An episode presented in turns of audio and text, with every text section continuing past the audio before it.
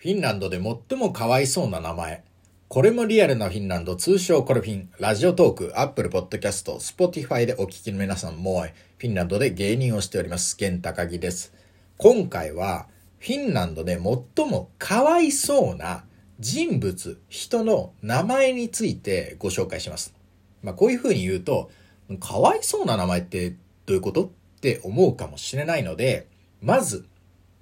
大前提として、フィンランド特有のちょっと文化についてご紹介したいんですけれども、実はフィンランドには人の名前、人物の名前がスラング的な意味を持ってしまうっていう現象が時折あるんですね。例えばどういうことかというと、まあ、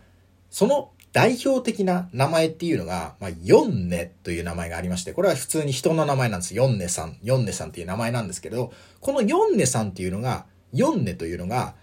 特別なスラング的な意味を持ってるんですね。で、それはどういうことを表すかっていうと、なんかこの10代、まあ若者のなんか嫌な感じの、なんていうんですかね、ちょっと調子乗って、なんか、ええーとか、人にちょっと迷惑かけたりとかして、へへーみたいな、なんか、まあそういう、なんか嫌な感じの若い奴ら、みたいなのを指して読んねっていうわけですよ。その、そういうやつを見かけた時とか、そういうやつっぽいインターネット上でのコメントを見かけた時は、黙っとけ読んねみたいな。おい読んねみたいな。あいつは読んでだなみたいな。で、これどういうことかっていうと、日本語で考えると、じゃあ、たかしみたいな。まあ、例えばね、街で、ちょっと嫌な感じだな、あいつら、みたいな。またたかしが、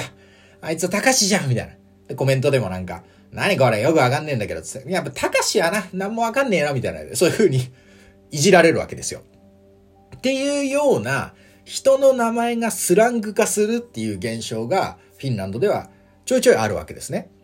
で、えー、まあ、その中でも、今回は、最もかわいそうな名前についてご紹介しようかなと思っております。これでも、珍しいですよね。日本語ではこんな名前、スラングみたいな悪口みたいになってる名前って、ちょっと思い出せないんで、非常にフィンランド独特な文化だなと思いますけれども、まあさっき言った4年も嫌な感じの若い奴らっていう意味なんで、あの、それもだいぶ嫌なんですけれども、今回はですね、それをも上回る名前がございますのでご紹介いたします。それが、まあ、タイトルにも書いておりましたが、ウルユという名前でございます。なかなかこれ、音だけで聞いてもね、えー、わかりにくいと思いますので、最初に、えー、4文字のスペルなんですけれども、そのスペルご紹介します。えー、最初が Y ですね。Y。で、R。で、J。で、最後が O の上に2つの点々がついた、えー、まあ、フィンランド語ならではのアルファベットでございますけれども、この4文字でウルヨと言いますね。特徴的なのが、えー、日本語だと Y っていうのは死因ですよね。やゆうようの死因なんですけれども、えー、フィンランド語では Y は母音です。う、うっていう音なんですけれども、この母音。で、J っていうのは、日本語だとジャジュジョとなりますけれども、フィンランド語ではこれはやゆうよという風になりますんで、うるよっていう名前ですね。YRJO、点々付きのね、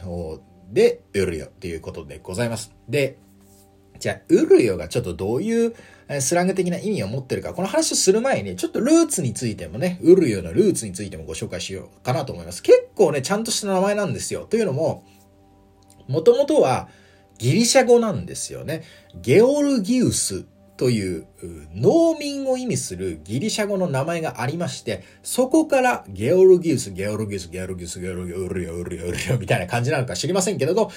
ベースはギリシャ語の名前、ゲオルギウス、ゲオルギウスという名前でした。で、これが、えー、1800年代になってきますけれど、きますと、え主にキリスト教関係の人々の名前として、フィンランドでも使われるようになったわけですね。結構まあ由緒正しい名前なんですよ。で、プラスアルファ、やっぱりゲオルギウス、ギリシャですから、歴史上様々な王様とか、歴史上の重要な人物が、まあ、そういったゲオルギウスとか、例えばちょっとそこから変化してジョージっていう名前がついてますんで、その人々をフィンランド語で表す時の名前としてもウルユっていうのは使われてたわけですね。例えば、えー、ジョージ・ワシントン。これジョージですけれども、これもフィンランドではジョージから、まあ、ウルヨというふうに訳されることもある。つまり、ゲオルギウスとか、ジョージとか、そういう系の人々の名前をウルヨというふうにフィンランドでは書くわけですよ。だから結構いい名前なんですよ。で、いい名前ということが、まあ、証明されているのが、まあ、フィンランドには、あの、この、名前の統計データというのがね、あの、確認できるサイトがありまして、えー、その年代別に分かれてて、今から100年ぐらい前のデータから、データからあるんですけど、20年刻み。で、最近だと10年刻みになりますけれども、その当時どれくらいその名前の人がいたかっていうのを見れるサイトがあるんですよ。で、それを見るとですね、1900年から、で今からおよそ120年前ですけども、1900年から、1919年までの20年間の間にウルヨという名前がついた人は1万275人いたわけですね。で1万人って聞くとちょっと少ないんじゃないかなと思うかもしれませんが、実はフィンランドの人口は、まあ、現在550万人ですから、日本が1億3000万人と考えると、えー、まあ20万人ぐらいいたというふうに考えてもいいですよね。で、おそらく今より人口は少ないでしょうから、もうちょっとそのインパクトっていうのはパイっていうのは大きかったかと思いますよ。全体的か、全体から見ればね。えー、つまり120年前に当時、ウルヨっていうのは、まあまあ普通の、割と一般的な名前だったわけですよ。で、そこから、さらに20年経ちまして、えー、1920年から39年までは9322人。次の20年、1940年から59年までの20年間は6355人と。まあちょっと減ってはいるものの、それでも全然ウルヨさんっていうのはたくさんいたわけですね。ところがちょっと転機になるのが1960年代。1960年から79年までの20年間の間に売るよという人は1783人ということで、ちょっとガクッと落ちたわけですよ。1000人台まで来ちゃった。ガクッと落ちた。あららら、売るよさん減っちゃいましたね。で、さらにここから拍車がかかっていきまして、1980年から99年までの20年になると、今度はなんと604人だけ。めっちゃ減りましたね。でも、とどまるところを知りません。2000年代行きましょう。2000年から、ここから10年刻みになりますけれども、2000年から2009年までの10年間の間に、ウルヨくん、ウルヨさんは、まあ男の子ね、ウルヨ、男の子の名前ですけど、男の人の名前ですけど、ウルヨ。ウルヨという名前の人は153人。で、2010年から19年までは113人。めっちゃやってます。そして、2020年から2021年までのこの2年間ですけれども、生まれたウルヨは13人。もうほぼ絶滅に近いっていう感じで、めちゃめちゃ減ってるわけですよ。つまり1960年代からウルヨの数が激減してるわけですね。どんどん減ってってるわけ。今となってはもう激レアネームになってます。で、これがなぜかというと、まあ、結局最初にも言ったように、このウルヨっていうのが、まあ、スラングになっちゃってるわけですよ。4ねっつったらちょっと嫌な感じのガキみたいな、あいつは4ねだな、みたいなのがもう一般的に浸透してる状態で、じゃあ自分の子供に4ねってつけようかなって言ったらちょっと悩みますよね。まあそれでも普通の名前ですからつける人もいますけれども、まあそういう風になってる。一方、ウルよ。どういう意味になってるか、どういうスラングかっていうと、えー、まあ担当直入に言いますけど、えー、オート物、えー、ゲロですね。ゲロ、ゲロ。まあまあもうオート物とここから吐砂物、嘔吐物という感じで、あの、言い方は変えますけど、嘔吐、嘔吐を意味することになっちゃうんですよ。おえっていう、おえっていうのを表す言葉が、ウルヨさんがもうそうなっちゃってる。もうウルヨって聞いたら一番最初にイメージするのはそっち。でもまあみんな知ってる。ウルヨって名前だってことは。でも意味はそれ。それは減るよね。1960年代からそのウルヨっていう名前が、その吐いた嘔吐物を表すようにだんだんなってきちゃったんですよ。だからそうなってきちゃったらみんなそういう意味で使ってるんだから、うちの子供には名付けるのをやめようかなっていうのがもうあってめちゃめちゃ減ってるんだけど、それでも、去年、一昨年の2年間で13人のウルヨが生まれてる。ものすごい勇気、逆張りの精神。ものすまた強く生きてほしいなと思いますけど。で、なんで、まあ、このウルヨってのはそのオートって意味もありますけど、なんかバカとか悪いとかそういうもうほんとひどい意味になってきちゃってるわけですよ。でも、なんでそんな風になったかっていうと、もうめちゃめちゃ、これ噂っていうか、まあ、ある、その、サイトで見た、その、こういう理由ですよねっていうのは、ウルヨっていう、その、ウル、ウルヨみたいな、それ結局、その、吐いてる、人が吐いてる時みたいな音みたいな名前だよねってことなんですよ。だから、ウルヨっていうのはもうゲロだって意味になっちゃってるというのが、現在のフィンランドでの状況なんですね。それの結果も合わさって、もう若い人でウルヨって名前持ってる人はめちゃめちゃ減ってる。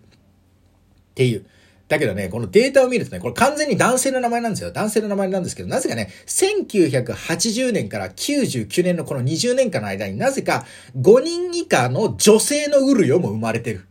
な、ど、ど、突然。それ以外ずっとゼロなんですよ。100年間の間で唯一、100年間の間で、1908年から99年まで20年間の間で唯一、5人以下の女性ウルヨがいる。もう、わけがわかりませんよ。